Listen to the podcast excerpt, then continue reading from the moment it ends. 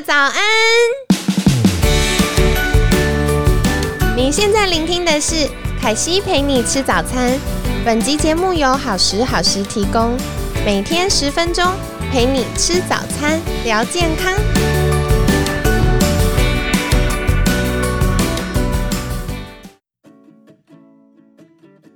嗨，欢迎来到凯西陪你吃早餐，我是你的健康管理师凯西。今天呢，一样很开心，邀请到凯西的好朋友明泰诊所的陈柏修院长。院长早安，凯西早安，大家早安。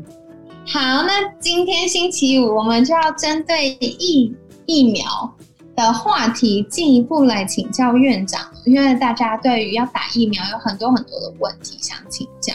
首先，第一题就是各种特殊族群打疫苗，比如说像孕妇啊、哺乳的妈咪啊、小孩子啊，或者是慢性病患啊，可以打疫苗吗？院长你怎么看？哺乳的妈咪、孕妇。跟小孩要打疫苗，慢性病的要打疫苗之前，还是要先经过医师的讨论，因为你知道，所有打疫苗的经验，从 COVID-19 以来，就是一个经验的累积，也没有足够充分的资料来表示说，你哺乳、孕妇或小孩或者慢性病打或不打，有一个很确实的一个 data。嗯，目前研究资料还对，目前研究的资料可能还不够，所以基本上以 A Z 疫苗来讲，它并没有建议说小孩子来试打。哦，也就是目前十十六岁以下的小孩可以打的疫苗，可能就是 B N T 的疫苗，它是相对对小孩子来讲比较安全。这个疫苗目前台湾还是没有 A G 的疫苗，还是要比较大的。大于十八岁以上的成人来打，也是比较适当。那有一些特殊病的，或者说一些牺牲的病人啊，或者说有遗传的疾病啊，糖尿病、一些糖尿病的人，还是要跟医师来请教，说打疫苗的风险跟他本身疾病的风险来做一个比较，来决定是否施打。基本上这个疫苗来讲。应该是都是相对的比较安全。哦，好，感谢院长。其实的确哈，因为我们一般人打疫苗，可能就是有些小小副作用度过就好了。可是刚提到的，就是特殊族群啊，比如说像是呃孕妇跟小孩，因为目前我们的疫苗其实开发时间开发时间很短，然后很。快就施打了，所以研究资料还有限。目前就是机关署这边是建议，是暂时不建议接种的，对对，应该是这么说。因为孕妇哦，我们孕妇的一个产程生产的产程有第一期、第二期、第三期。嗯，通常越接近生孩子的时候，它的孕程是相对比较安全的。所以，如果孕妇怀孕在三个月之内。那算是比较容易产生状况的，不管是流产，或者说流产跟畸形的几率或怎么样，这些都是以后打了疫苗以后好多年以后才能够得到的一个结果。所以最危险的当然是第一个 first term，就是前三个月怀孕的前三个月是比较危险的。假如你真的要施打的话，你跟医生去做研究，然后要做适当的追踪。好的，所以像刚刚院长分享的，因为，嗯，我觉得孕妇妈咪们辛苦了，就在这个阶段，本来我们就是不太能够用药嘛，在怀孕过程中，很多药物都是会有一些，呃，警语说孕妇不能使用的。那疫苗也是为什么会考虑到这样，是因为我们目前对于孕妇的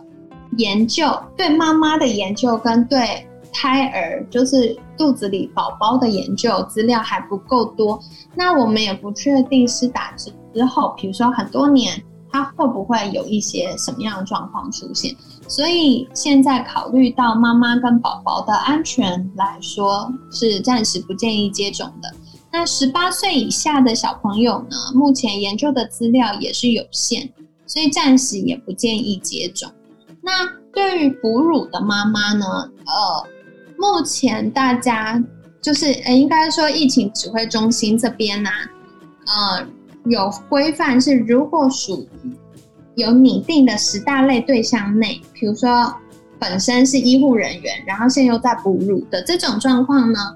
要施打疫苗之前，还是先跟医生讨论，确定一下相关的风险。那慢性病也是一样，因为慢性病，呃，每个人的慢性病的病症跟他的呃严重程度都是不一样的，所以这种就是很看状况。那还是跟我们自己的医生再三再三确认过之后再打疫苗是比较安全的喽，跟大家分享。那还有就是要请教院长啊，那个网络上听说这是听众来信询问啦，听说如果呃一打完疫苗出现症状，有些人是呼吸的症状嘛，有些人是腹泻，有些人是发烧，那大家的症状。的呃，这个症状本身的项目就不太一样，然后严重的程度也不太一样。是不是我有哪里不舒服，就代表那里比较弱呢？比如说，哎，我有呼吸道的症状，疫苗后的症状就是代表呼吸道比较弱。如果我有什么肚子痛啊，或者是腹泻啊，就代表我肠胃比较弱。有这种说法吗？应该是没有这样子的说法。一个人对疫苗的反应啊，就是照这个凯西讲那些表列的方式，大部分都是这样子的症症状。假如真的有引起呼吸道，比如说会喘、呼吸困难，那你就要考虑是否有栓塞的可能，就是叫 DVT，就是深部静脉的栓塞。因为通常一般他打这个疫苗下去，不会说造成你气喘发作，或者说氧气突然血氧会降低这样子。那肠胃道的腹泻，你如果说你打了以后发生了拉肚子，你也没有一个证据证明说我的拉肚子绝对是跟打这个疫苗有相关的关系，因为你平常不打疫苗，你也是会拉肚子。那你要说我的肠胃很弱嘛？也许两个不同的事件同时发生的时候，很容易归罪于说，哦，我这个就是因为打疫苗所造成的结果。以我自己打疫苗，六月二号打过疫苗的经验。最常见的症的副作用还是像刚刚讲的那些，就是会局部疼痛、会发烧、会畏寒、会肌肉酸痛、会觉得很疲劳。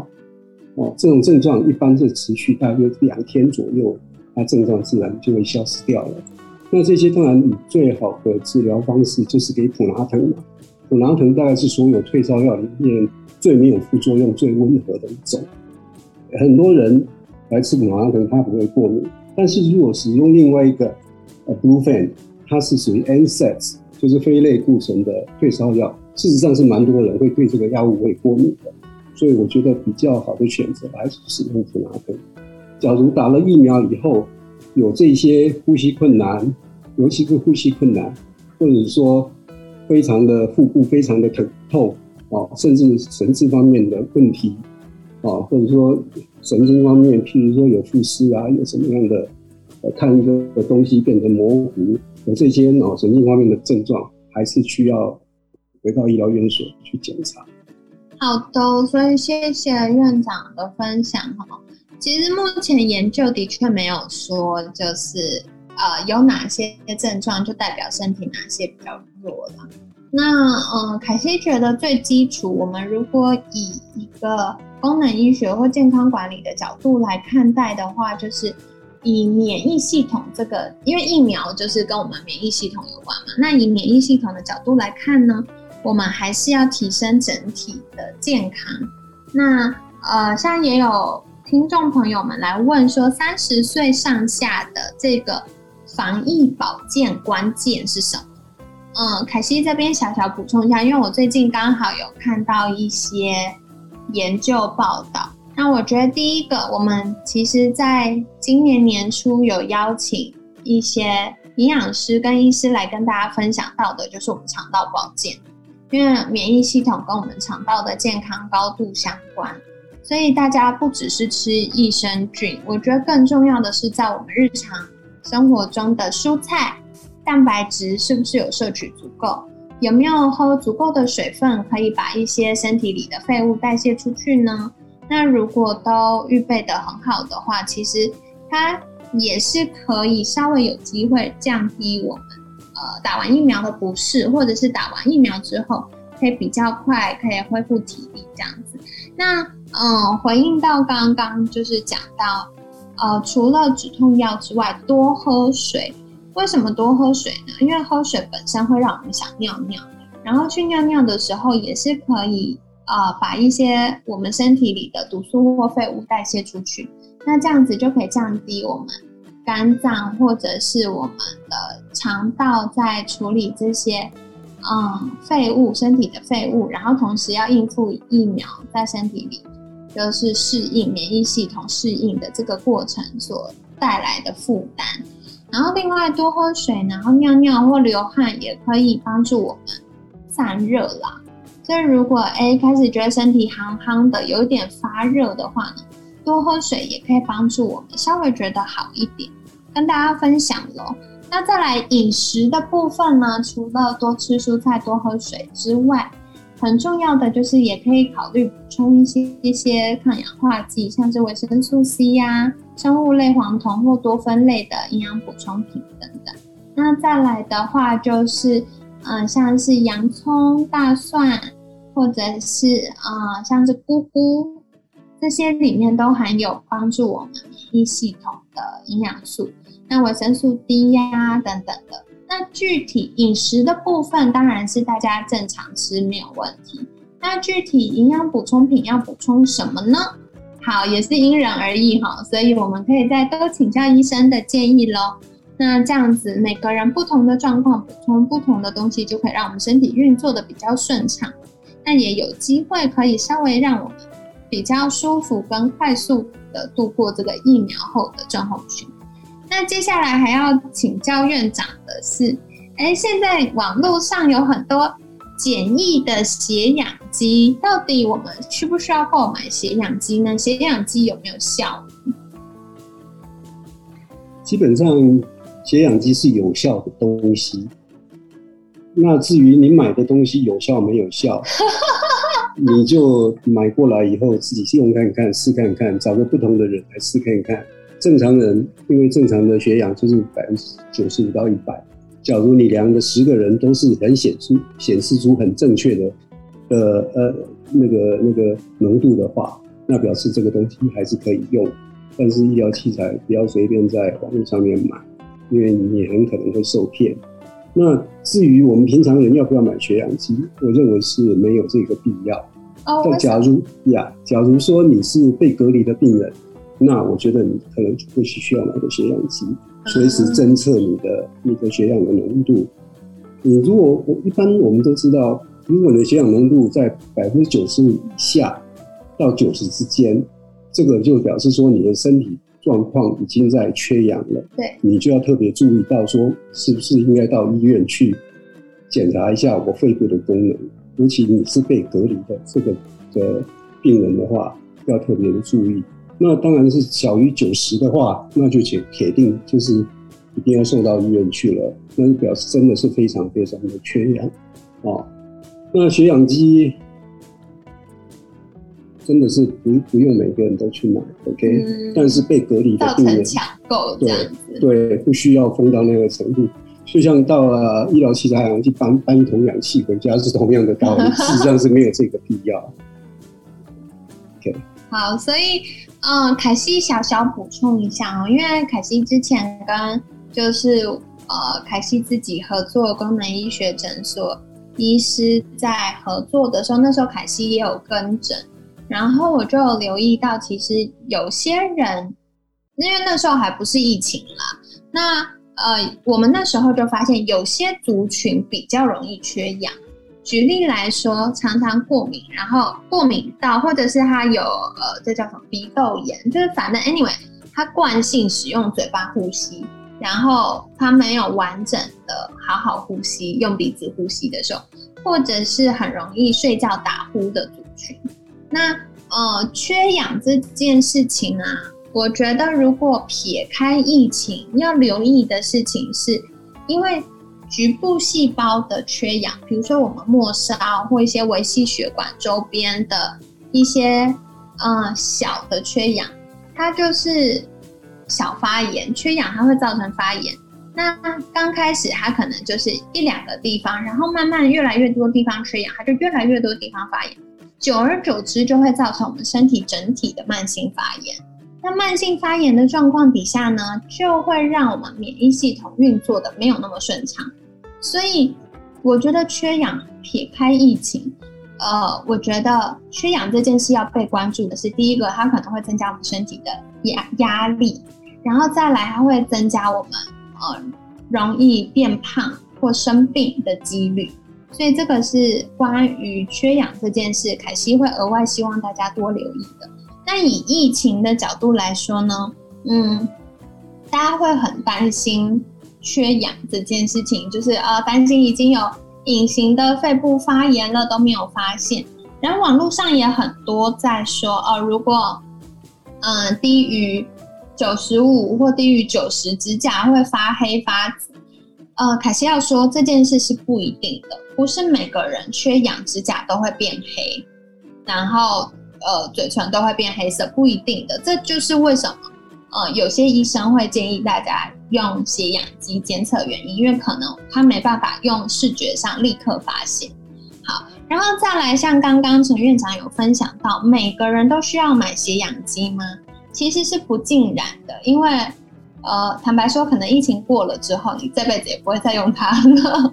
然后另外是，嗯，如果我们是健康，而且，呃，在被传染的这件事情上，风险是比较低的。那我们就不需要去抢购这个医疗器材。可是刚刚院长提醒到，如果你已经被框裂了，然后你又自己一个人在家，又很担心，那如果获得血氧机这件事情可以让你觉得安心一点，顺便自己在家观察一下的话，那或许可以考虑。不过凯西也要小提醒哦，像刚刚我们院长有提到哈，就是医疗器材是不能够在网络上贩卖的，所以现在网络上凯西常常会看到，呃，有一些广告宣称可以贩售简易的血氧机。那特别是凯西自己之前有买过一个，就是呃学生们要使用，医生请学生们使用，然后就买了一个这样子。然后我那时候买，印象好像五六千块，对。可是现在网络上有一些血氧机只卖两三百块、三四百块，呃，这个的功能还有准确度，大家就要多留意的，就是不要在网络上，特别是有些一页式的购买网站或一页式的广告，要特别小心，可能。呃，赔了钱没有收到东西，或收到根本没办法用的东西之外，可能你的个资也会被盗取。那在最近，凯西自己身边的一些学生或朋友，也的确听到很多是被诈骗的。所以就是特别提醒大家，在网络上购买这个简易血氧机呢，它可能有很多不同面向，我们要多留意的地方。那提供大家参考喽。那在日常生活中呢，还是最基础的，我们尽量多留意。比如说在家的时候，还是可以选择靠呃一些身体的运动啊，或者是有如果有壶铃或哑铃的朋友们，在家也可以多做一些运动。那在呃目前网络上有一些免费的，呃老师就是老师们有录一些免费的运动直播，那大家也可以再多做留意这样子。可以跟着老师们一起在家动动，也可以增加我们，呃，就是一些局部发炎、缺氧的状况可以改善。然后记得多做呼吸的练习，像我们之前也有邀请过乐意诊所，也是陈院长 有分享到的相式呼吸法，就是透过有意识的深呼吸，一方面可以增加我们身体的含氧量，然后另外一方面呢，也可以帮助我们放松情绪。降低那个焦虑跟紧张的感觉。那特别提醒大家，因为现在疫情期间很多都是在家防疫的阶段，可能我们日常生活的作息步调都会有些改变。那很重要的就是尽量维持呃有纪律的生活，因为这样可以避免我们就是因为生活变动太大，然后导致我们情绪的改变，或者是之后要再重返正常生活步调的时候，那个要再度适应的状况，跟你们分享喽。然后这段时间真的很不容易，但是凯西真的觉得大家超级棒的，我们一起在家防疫，然后照顾好彼此，那这样子呢就可以降低我们呃再度发生大规模疫情的几率。那也是特别提醒大家，因为接下来会遇到端午节了，